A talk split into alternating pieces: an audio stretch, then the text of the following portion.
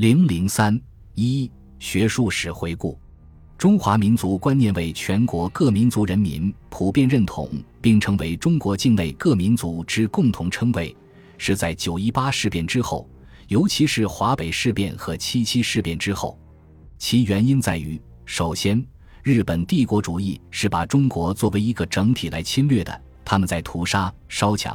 掠夺中国人民的时候，并没有什么汉族。满族、蒙古族、藏族、回族、苗族等民族的区分，这在客观上教育了中国各族人民，增强了他们不分你我的中华民族的认同感。其次，国共两党对于中华民族的认同和宣传，尤其是抗日民族统一战线的建立和全民族抗战局面的形成，对于增强各族人民对中华民族整体的认同感起了非常重要的作用。最后。九一八后兴起的中华民族复兴思潮，对于增强各民族对中华民族整体的认同感，同样起了重要的作用。第二，民族复兴之观念的形成研究，黄兴涛、王峰的《民国时期中华民族复兴观念之历史考察》一文认为，民族复兴观念的萌芽状态，至少可以追溯到孙中山先生等在清末时所喊出的振兴中华口号。但作为一种带有现代民族意识，并以全民族整体作为思考对象的影响广泛的社会强势话语和时代思潮，那种明确以中华民族复兴为表述符号的观念形态和有关话语的正式而大量的出现，还是在国民党形式上统一全国之后，尤其是一九三一年九一八后，该观念一旦形成，随即流行于整个二十世纪往四十年代。其中，国社党、国民党等对这一观念和话语的流播，起到了某种倡导作用；而日本帝国主义人心的刺激，则成为其直接的动因。在讨论“民族复兴”一词的源流时，该文强调指出，李大钊这位后来成为中国共产党创始人的先驱者，也是中华民族复兴理念最早自觉的导引人之一。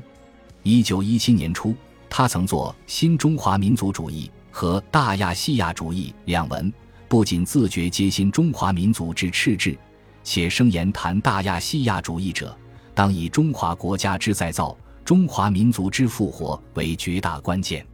这里的“复活”与“复兴”用词略异，意思并无大的差别。张可荣认为，中华民族复兴观念的演进轨迹大致可分为近代和现当代两个阶段。近代的中华民族复兴观念是现当代中华民族复兴思想的直接源头，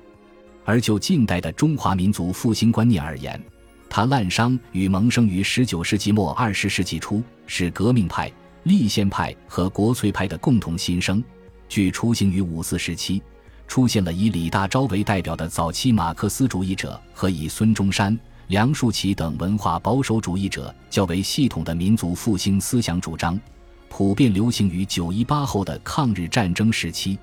郑大华在《近代中华民族复兴之观念形成的历史考察》一文中指出，实现中华民族的伟大复兴是近代以来中国人民矢志不渝的愿望和追求。但中华民族复兴之观念的形成，则有一个历史的发展过程。十九世纪末，孙中山提出“振兴中华”口号。这是中华民族复兴之观念的最初表达。二十世纪初，梁启超提出“中华民族”一词，这对中华民族复兴之观念的形成起了重要的推动作用。五四前后，李大钊提出“中华民族之复活”思想，这是中华民族复兴之观念基本形成的重要标志。到了九一八后，中华民族复兴之观念最终形成并成为具有广泛影响力的社会思潮。推动中华民族复兴之观念形成的根本原因是日益严重的民族危机，促进了中华民族的觉醒。余祖华、赵慧峰的《中华民族复兴观念源流考》《近代中华民族复兴观念的生成及其演化》等文也认为，中华民族复兴观念的提出与形成和近代以后中华民族危机的加深与民族意识的觉醒密切相关。在文字表述上，经历了从民族复兴到中华民族复兴，再到中华民族伟大复兴的不断丰富过程。其源头可追溯到一八九四年孙中山提出的振兴中华口号。五四时期基本成型，并出现了“民族复兴”一词。九一八后，民族复兴观念迅速定型，并很快流演为一种广为传播、影响力广泛的社会思潮。抗日战争时期趋于深化高涨，学界与政界对中华民族复兴的内涵包括恢复民族独立、恢复民族地位、恢复民族朝气、恢复民族文化、恢复民族精神等，进行了广泛的探索。并对复兴之路从文化上、政治上做了不同的设计。到新中国成立前后，毛泽东从不同角度论述了中华民族的复兴问题。余祖华还专门探讨了近代中日关系对于中华民族复兴观念的生成和发展的影响。他指出，中日关系史上的一八九四年、一九一五年、一九三一年、一九三七年。一九四五年是民族复兴观念形成与发展的重要时间节点，中华民族的觉醒，中华民族复兴观念的萌生，是从中国在一八九四至一八九五年的甲午战争中失败后开始的。一九一五年一月十八日，日本帝国主义提出了灭亡中国的二十一条，紧接着又抢夺德国在山东的侵华权益，使民族危机继续加深。刺激了民族复兴话语的进一步发酵，中华民族复兴观念初具雏形。一九三一年九一八事变把中华民族推到了灾难的深渊，推到了生死存亡的危急关头。巨大的国耻再度强烈的刺激着濒临厄运的中华民族，民族复兴思潮蓬勃兴起。一九三七年七七事变的发生，使中华民族到了最危险的时候。在生死存亡之际，中华民族空前觉醒，民族复兴思潮持续发展，并不断深化、不断高涨，成为支持全民族抗战的强大精神力量。一九四五年抗日战争的胜利，中华民族实现了从向下沉沦到走向复兴的伟大转折。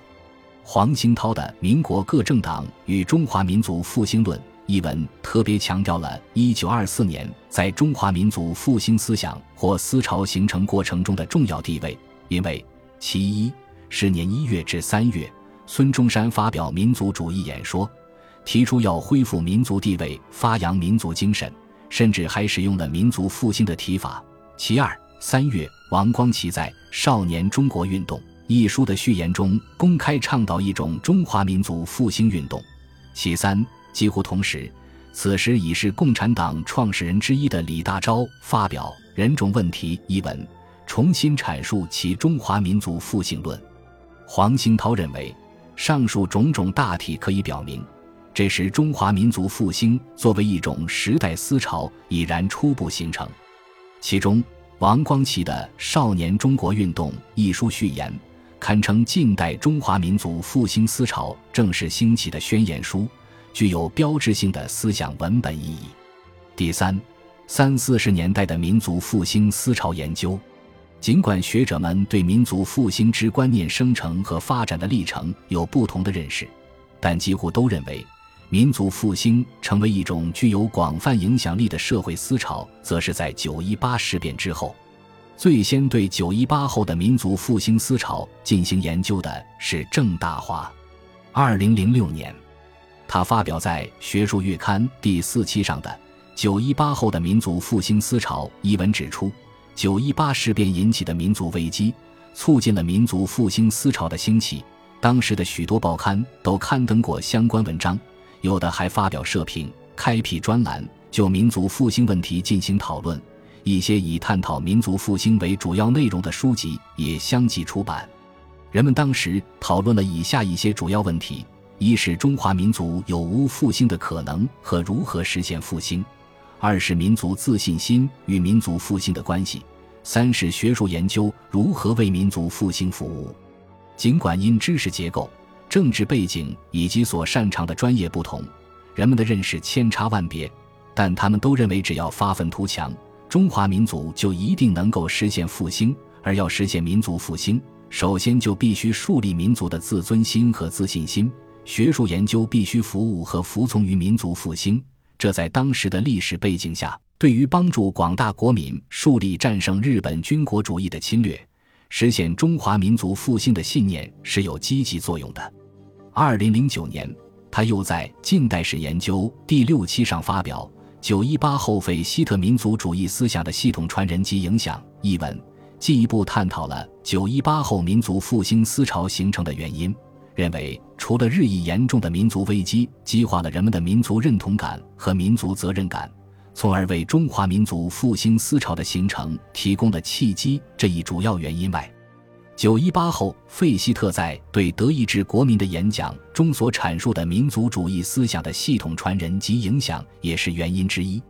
因为正如费希特对德意志国民的演讲摘要本的译者张君迈所指出的那样。费希特的对德意志国民的演讲，阐述了民族主义的三个重要原则：其一，在民族大受成创之日，必须痛自检讨过失；其二，民族复兴应以内心改造为重要途径。本集播放完毕，感谢您的收听，喜欢请订阅加关注，主页有更多精彩内容。